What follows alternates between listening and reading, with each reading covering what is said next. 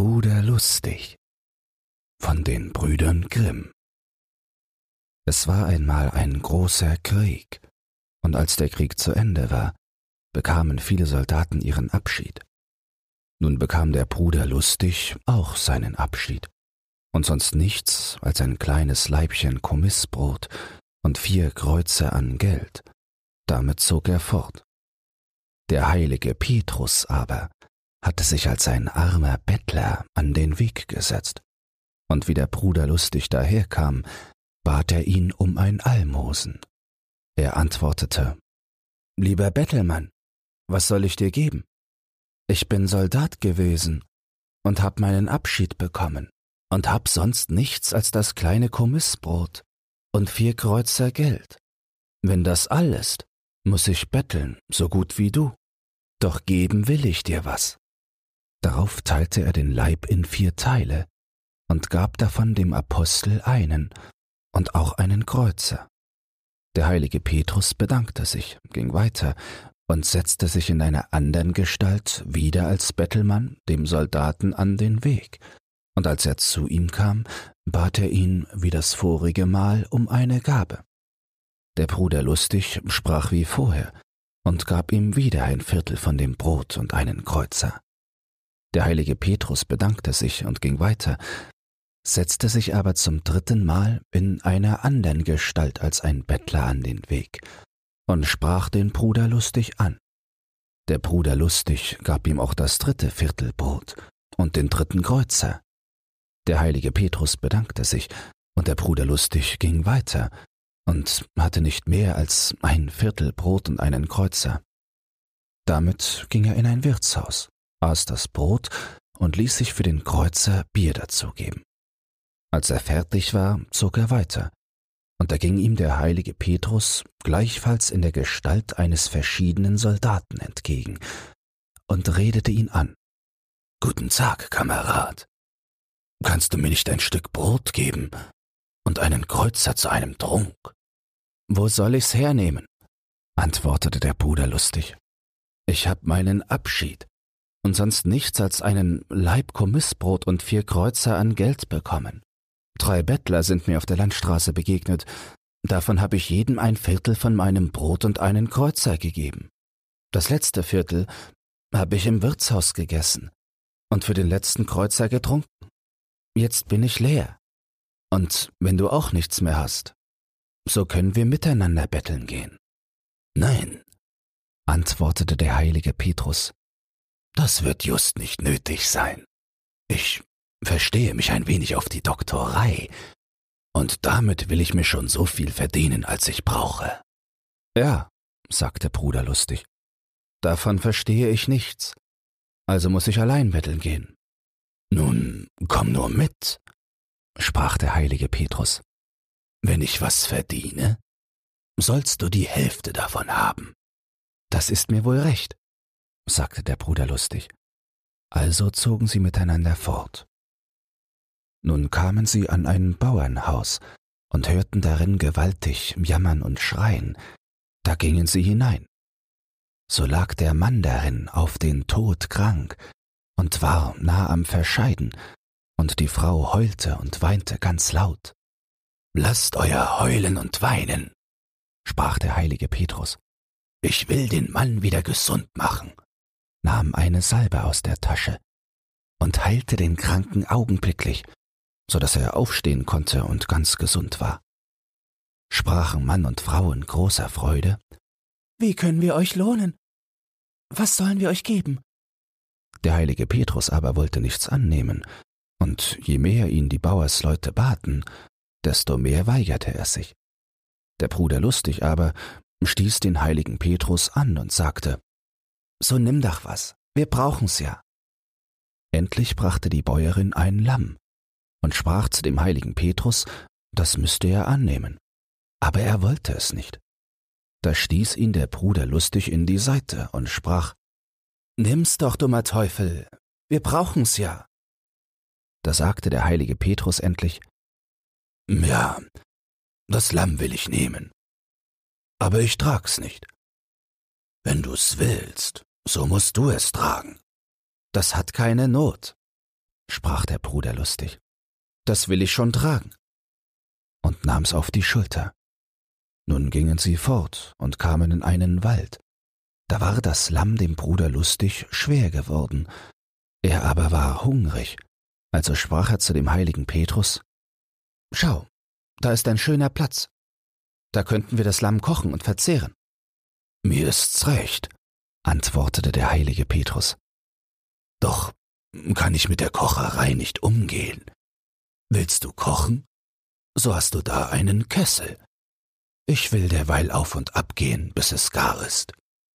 Du musst aber nicht eher zu essen anfangen, als bis ich wieder zurück bin. Ich will schon zu rechter Zeit kommen. Geh nur, sagte Bruder lustig. Ich verstehe mich aufs Kochen. Ich will's schon machen. Da ging der heilige Petrus fort, und der Bruder lustig schlachtete das Lamm, machte Feuer an, warf das Fleisch in den Kessel und kochte. Das Lamm war aber schon gar, und der Apostel immer noch nicht zurück. Da nahm es der Bruder lustig aus dem Kessel, zerschnitt es und fand das Herz. Das soll das Beste sein, sprach er und versuchte es. Zuletzt aber aß er es ganz auf. Endlich kam der heilige Petrus zurück und sprach, Du kannst das ganze Lamm allein essen. Ich will nur das Herz davon. Das gib mir. Da nahm der Bruder lustig Messer und Gabel, tat als suchte er eifrig in dem Lammfleisch herum, konnte aber das Herz nicht finden. Endlich sagte er kurzweg, Es ist keins da. Nun, wo soll's denn sein? sagte der Apostel. Das weiß ich nicht, antwortete der Bruder lustig. Aber schau, was sind wir alle beide für Narren, suchen das Herz vom Lamm, und fällt keinem von uns ein, ein Lamm hat ja kein Herz. Ei, sprach der heilige Petrus, das ist was ganz Neues. Jedes Tier hat ja ein Herz. Warum sollte ein Lamm kein Herz haben? Nein, gewisslich, Bruder. Ein Lamm hat kein Herz. Denk nur recht nach, dann wird's dir einfallen. Es hat im Ernst keins. Nun, es ist schon gut, sagte der heilige Petrus. Ist kein Herz da, so brauche ich auch nichts vom Lamm. Du kannst's allein essen.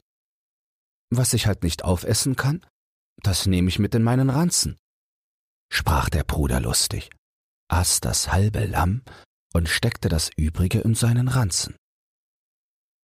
Sie gingen weiter, da machte der heilige Petrus, dass ein großes Wasser quer über den Weg floss und sie hindurch mussten. Sprach der heilige Petrus, Geh du nur voran. Nein, antwortete der Bruder lustig, Geh du voran. Und dachte, wenn dem das Wasser zu tief ist, so bleib ich zurück. Da schritt der heilige Petrus hindurch, und das Wasser ging ihm nur bis ans Knie. Nun wollte Bruder Lustig auch hindurch, aber das Wasser wurde größer und stieg ihm an den Hals. Da rief er Bruder, hilf mir. sagte der heilige Petrus, Willst du auch gestehen, dass du das Herz von dem Lamm gegessen hast? Nein, antwortete er. Ich hab es nicht gegessen. Da ward das Wasser noch größer und stieg ihm bis an den Mund. Hilf mir, Bruder, rief der Soldat. Da sprach der heilige Petrus noch einmal, Willst du auch gestehen, dass du das Herz vom Lamm gegessen hast? Nein, antwortete er. Ich hab es nicht gegessen. Der heilige Petrus wollte ihn doch nicht ertrinken lassen, ließ das Wasser wieder fallen und half ihm hinüber. Nun zogen sie weiter und kamen in ein Reich, da hörten sie, dass die Königstochter todkrank läge. Hallo, Bruder, sprach der Soldat zum heiligen Petrus. Da ist ein Fang für uns. Wenn wir die gesund machen, so ist uns auf ewige Zeiten geholfen. Da war ihm der heilige Petrus nicht geschwind genug. Nun heb die Beine auf, Bruder Herz, sprach er zu ihm, dass wir noch zur rechten Zeit hinkommen. Der heilige Petrus ging aber immer langsamer, wie auch der Bruder lustig ihn trieb und schob, bis sie endlich hörten, die Königstochter wäre gestorben. Da haben wir's, sprach der Bruder lustig. Das kommt von deinem schläfrigen Gang. Sei nur still, antwortete der heilige Petrus. Ich kann noch mehr Kranke gesund machen. Ich kann auch Tote wieder ins Leben erwecken. Nun, wenn das ist, sagte der Bruder lustig, so lass ich's mir gefallen. Das halbe Königreich musste uns aber zum wenigsten damit verdienen. Darauf gingen sie in das königliche Schloss, wo alles in großer Trauer war. Der heilige Petrus aber sagte zu dem König, er wolle die Tochter wieder lebendig machen. Da ward er zu ihr geführt, und dann sprach er, Bringt mir einen Kessel Wasser. Und wie der gebracht war, hieß er jedermann hinausgehen, und nur der Bruder lustig durfte bei ihm bleiben. Darauf schnitt er alle Glieder der Toten los und warf sie ins Wasser, machte Feuer unter den Kessel und ließ sie kochen. Und wie alles Fleisch von den Knochen herabgefallen war, nahm er das schöne weiße Gebein heraus und legte es auf eine Tafel und reihte und legte es nach seiner natürlichen Ordnung zusammen. Als das geschehen war, trat er davor und sprach dreimal Im Namen der allerheiligsten Dreifaltigkeit. Tote, steh auf. Und beim dritten Mal erhob sich die Königstochter lebendig, gesund und schön. Nun war der König darüber in großer Freude und sprach zum heiligen Petrus Begehre deinen Lohn und wenn's mein halbes Königreich wäre, so will ich's dir geben. Der heilige Petrus aber antwortete, Ich verlange nichts dafür. Oh, du Hans Narr, dachte der Bruder lustig bei sich, stieß seinen Kameraden in die Seite und sprach, Sei doch nicht so dumm. Wenn du nichts willst, so brauch ich doch was. Der heilige Petrus aber wollte nichts, doch weil der König sah, dass der andere gerne etwas wollte, ließ er ihm vom Schatzmeister seinen ganzen Ranzen mit Gold anfüllen. Sie zogen darauf weiter, und wie sie in einen Wald kamen, sprach der heilige Petrus zum Bruder lustig, Jetzt wollen wir das Gold teilen. Ja, antwortete er, das wollen wir tun. Da teilte der heilige Petrus das Gold, und teilte es in drei Teile, dachte der Bruder lustig. Was er wieder für einen Sparren im Kopf hat. Macht drei Teile, und unser sind zwei. Der heilige Petrus aber sprach, Nun hab ich genau geteilt. Ein Teil für mich, ein Teil für dich und ein Teil für den, der das Herz vom Lamm gegessen hat. Oh, das hab ich gegessen, antwortete der Bruder lustig und strich geschwind das Gold ein. Das kannst du mir glauben. Wie kann das wahr sein? sprach der heilige Petrus. Ein Lamm hat ja kein Herz. Ei, was, Bruder, wo denkst du hin? Ein Lamm hat ja ein Herz. So gut wie jedes Tier. Warum sollte das allein keins haben? Nun, es ist schon gut, sagte der heilige Petrus. Behalt das Gold allein. Aber ich, aber ich bleib nicht mehr bei dir und will meinen Weg allein gehen. Wie du willst, Bruderherz, antwortete der Soldat. Leb wohl. Da ging der heilige Petrus eine andere Straße. Bruder Lustig aber dachte, es ist gut, dass er abtrat. Es ist doch ein wunderlicher Heiliger. Nun hatte er zwar Geld genug, wusste aber nicht mit umzugehen. Vertat's, verschenkt's, und wie eine Zeit herum war, hatte er wieder nichts. Da kam er in ein Land, wo er hörte, dass die Königstochter gestorben wäre. Holla! dachte er. Das kann gut werden. Die will ich wieder lebendig machen und mir's bezahlen lassen, dass es eine Art hat. Ging also zum König und bot ihm an, die Tote wieder zu erwecken. Nun hatte der König gehört, dass ein abgedankter Soldat herumziehe und die Gestorbenen wieder lebendig mache, und dachte, der Bruder lustig wäre dieser Mann. Doch weil er kein Vertrauen zu ihm hatte, fragte er erst seine Räte. Die sagten aber, er könnte es wagen, dass seine Tochter doch tot wäre. Nun ließ sich der Bruder lustig Wasser im Kessel bringen, hieß jedermann hinausgehen, schnitt die Glieder ab, warf sie ins Wasser und machte Feuer darunter, gerade wie er es beim heiligen Petrus gesehen hatte. Das Wasser fing an zu kochen, und das Fleisch fiel herab. Da nahm er das Gebein heraus und tat es auf die Tafel. Er wusste aber nicht, in welcher Ordnung es liegen musste, und legte alles verkehrt durcheinander. Dann stellte er sich davor und sprach Im Namen der allerheiligsten Dreifaltigkeit. Tote, steh auf. Und sprach's dreimal aber die Gebeine rührten sich nicht. Da sprach er es noch dreimal, aber gleichfalls umsonst. Du Blitzmädel, steh auf, rief er. Steh auf, oder es geht dir nicht gut. Wie er das gesprochen, kam der heilige Petrus auf einmal in seiner vorigen Gestalt, als verabschiedeter Soldat durchs Fenster hereingegangen und sprach Du gottloser Mensch, was treibst du da? Wie kann die Tote auferstehen, da du ihr Gebein so untereinander geworfen hast? Bruderherz, ich hab's gemacht, so gut ich konnte, antwortete er. Diesmal will ich dir aus der Not helfen.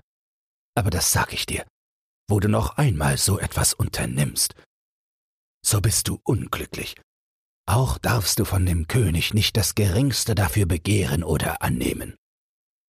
Darauf legte der heilige Petrus die Gebeine in ihre rechte Ordnung, sprach dreimal zu ihr, Im Namen der allerheiligsten Dreifaltigkeit. Tote, steh auf. Und die Königstochter stand auf, war gesund und schön wie vorher. Nun ging der heilige Petrus wieder durchs Fenster hinaus. Der Bruder Lustig war froh, dass es so gut abgelaufen war, ärgerte sich aber doch, dass er nichts dafür nehmen sollte. Ich möchte nur wissen, dachte er, was der für Mucken im Kopf hat. Denn was er mit der einen Hand gibt, das nimmt er mit der anderen. Da ist kein Verstand drin. Nun bot der König dem Bruder lustig an, was er haben wollte, er durfte aber nichts nehmen. Doch brachte er es durch Anspielung und Listigkeit dahin, dass ihm der König seinen Ranzen mit Gold füllen ließ, und damit zog er ab. Als er hinauskam, stand vor dem Tor der heilige Petrus und sprach Schau, was du für ein Mensch bist. Habe ich dir nicht verboten, etwas zu nehmen, und nun hast du den Ranzen doch voll Gold. Was kann ich dafür? antwortete Bruder lustig. Wenn's mir hineingesteckt wird. Das sag ich dir, dass du nicht zum zweiten Mal solche Dinge unternimmst. Sonst soll es dir schlimm ergehen. Ei, Bruder, sorg doch nicht. Jetzt hab ich Gold. Was soll ich mich da mit dem Knochenwaschen abgeben? Ja, sprach der heilige Petrus. Das Gold wird lang dauern.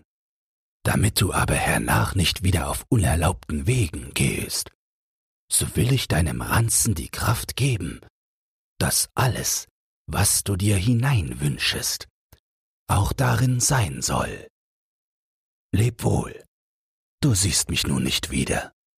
Gott befohlen, sprach der Bruder lustig und dachte, ich bin froh, dass du fortgehst, du wunderlicher Kauz.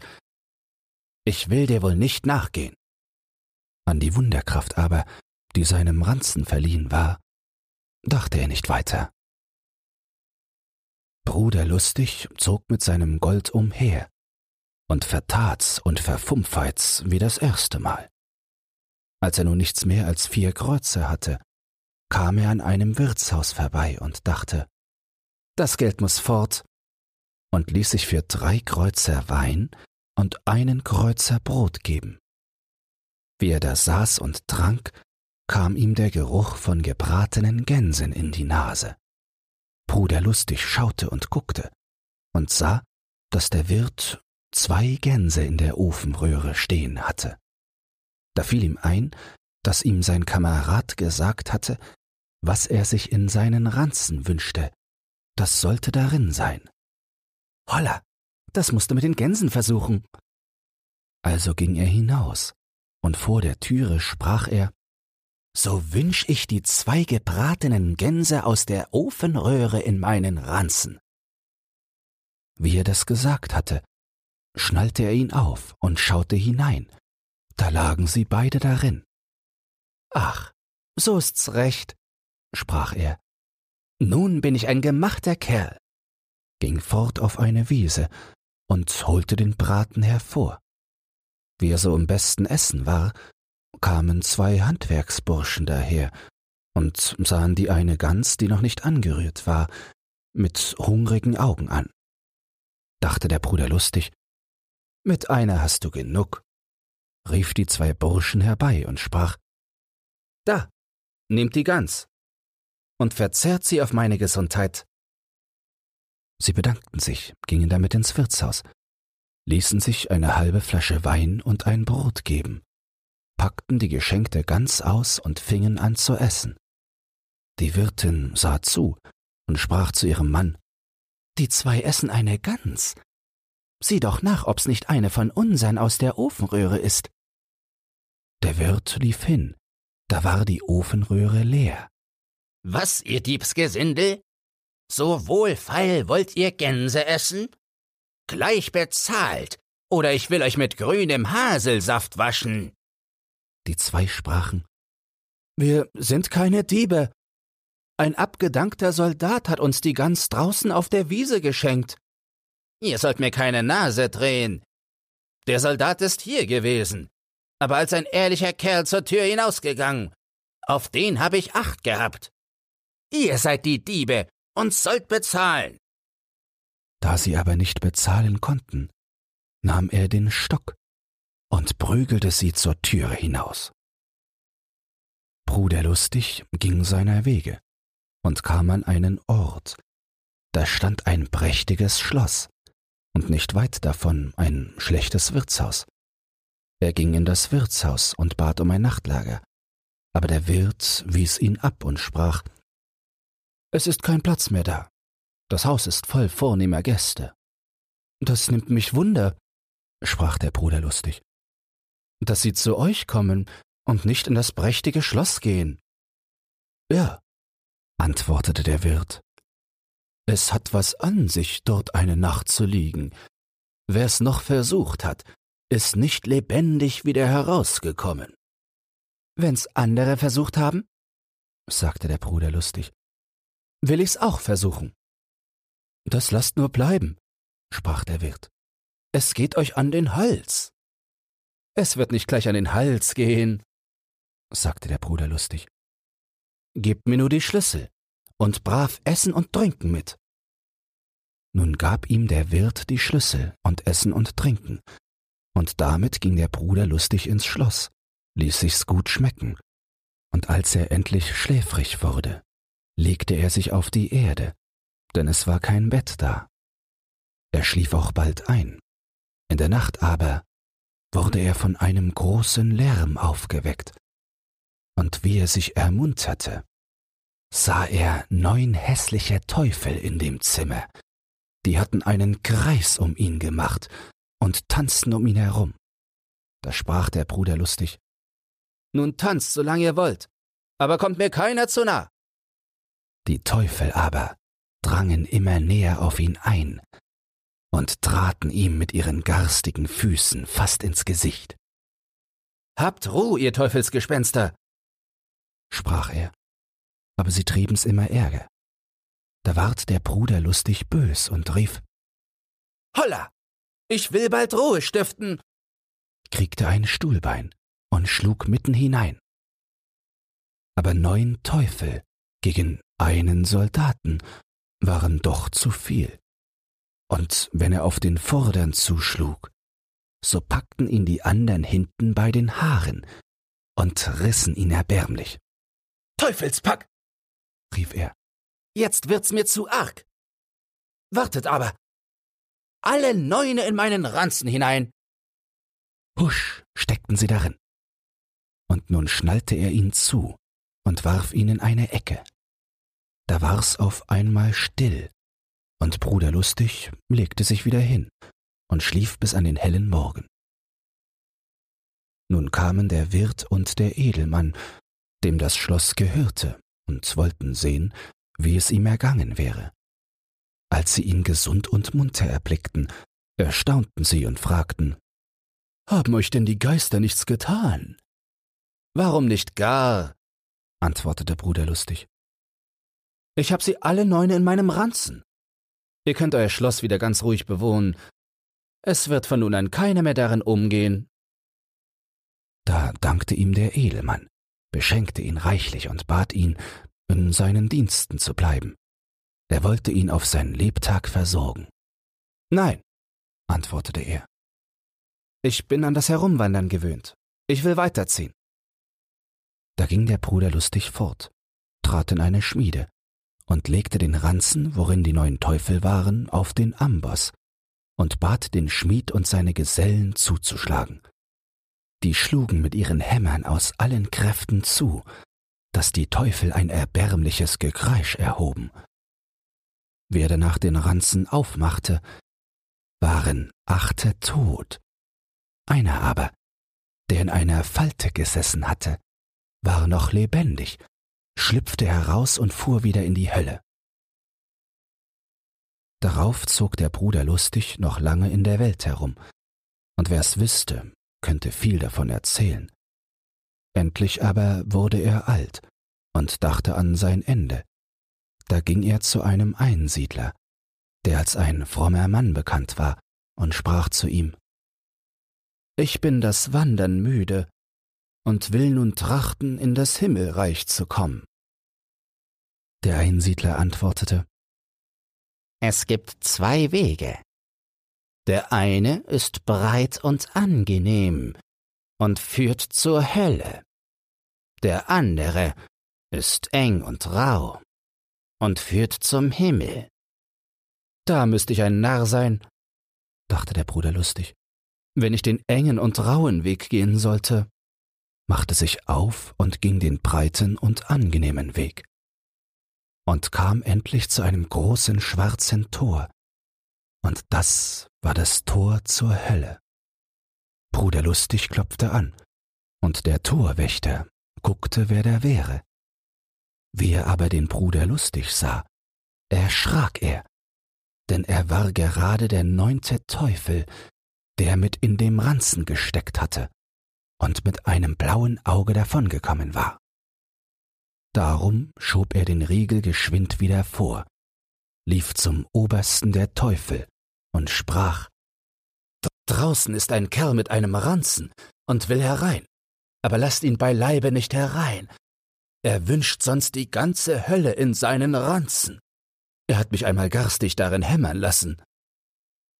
Also ward dem Bruder lustig hinausgerufen er sollte wieder abgehen, er käme nicht herein. Wenn Sie mich da nicht wollen, dachte er, will ich sehen, ob ich im Himmel ein Unterkommen finde. Irgendwo muss ich doch bleiben. Kehrte also um und zog weiter, bis er vor das Himmelstor kam, wo er auch anklopfte.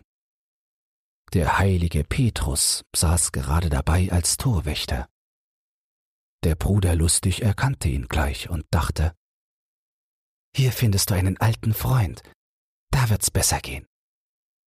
Aber der heilige Petrus sprach, Ich glaube gar, du willst in den Himmel?